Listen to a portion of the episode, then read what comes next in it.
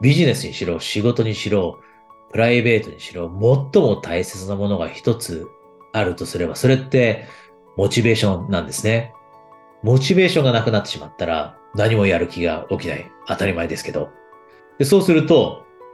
例えば仕事をうまくいかせよう、ビジネスをうまくいかせよう、プライベート、結婚生活をうまくいかせよう、こんな風な気持ちも湧いてこなくて、全部が負のスパイラルにはまってしまう。で、モチベーションってずっと高く維持するのって難しいってもうおそらくあなたも過去の人生経験でこれ気づいたことだと思うんです。モチベーションで波があったりしますよね。波がある。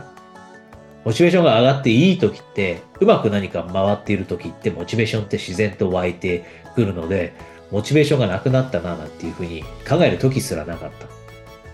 でも、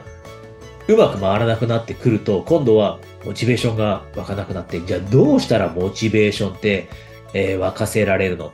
取り戻せるのっていうような疑問が湧いてきたりすると。で、私も過去に仕事もうまくいかない。で、プライベートもうまくいかないっていう時期があって、で、その時にメンターが教えてくれたことがあるんですね。隼人さん、すべてのことってあなたの人生に影響を与えてるんですよ。小さいことだと思っていても、それもあなたに影響を与えてるんですよ。だからすべて捨てたらダメなんです。だからすべてやめてしまったらダメなんです、隼人さん。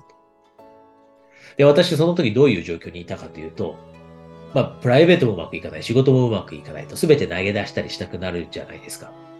で、その時に私がやっていたことって、本来やるべきだなと思っていた小さなこと、またはそれまでやっていた小さなこと全部止めてしまったんです。これどういうことかというと、あなたの人生にもあると思うんですが、何かこれはやっといた方がいいなっていうことあると思うんですよね。で、私の場合、例えば朝体を動かすことだったり、または朝起きて、えあとストレッチすることですね。その体を動かす前にストレッチすることだったり、一日のプランを立てるみたいな習慣を持っていた。で、それが自分にとってプラスだなと思っていたからやっていたんですが、でも、仕事がうまくいかないと。プライベートがうまくいかなくなって、で、全て投げ出したくなった時に、それ止めてしまったと。で、それ止めてしまったんですっていうことをシェアした時に、メンターが教えてくれたんです。今一番あなたがやってはいけないことは、その小さく見えるようなことをやめてしまうことですよ。今その小さなことをやめてしまったら、すべてが止まってしまうよ、隼人さん。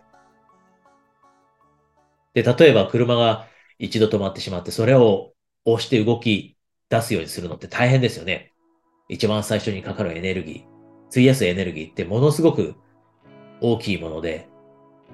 押して動くまでっていうのが大変だと。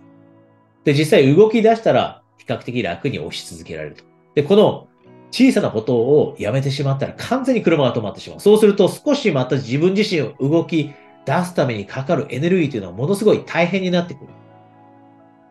っていうことだったんですね。それに気づいて、なぜならメンターがはっきりと私に言ってくれたから。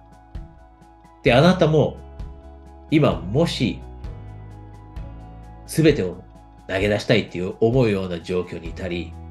心が折れたっていう状況にいたり、または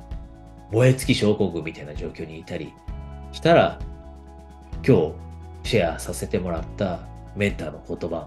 ぜひ忘れないでほしいんです。すべてというのは影響していると。小さなこと。本当は今ダイエットしているのに食べ過ぎてしまったというその事実だって、ものすごく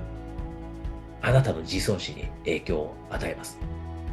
朝ちょっとだけ早く起きて運動しようと思っていたのが、それをやらずに過ごしてしまったということも、ものすごくあなたの自尊心だったり、自信だったり、心に影響を与えてます。朝早く起きて30分だけ英語の勉強しようと思った。その約束を守れなかったというちっぽけだと思えることも、ここにものすごく影響を与えていると。だからこそ、小さなことは継続していきましょう。小さなことを継続して車を止めることなく、少しでも押し続けられるように。で、モチベーションを継続すること、これができれば、どんなことだってできますよね。ビジネスを飛躍させることだって、仕事を変えていくことだって、プライベートを充実させることだって、このモチベーションにかかっています。で、モチベーションさえ手に入れれば、全てのことを変えられる。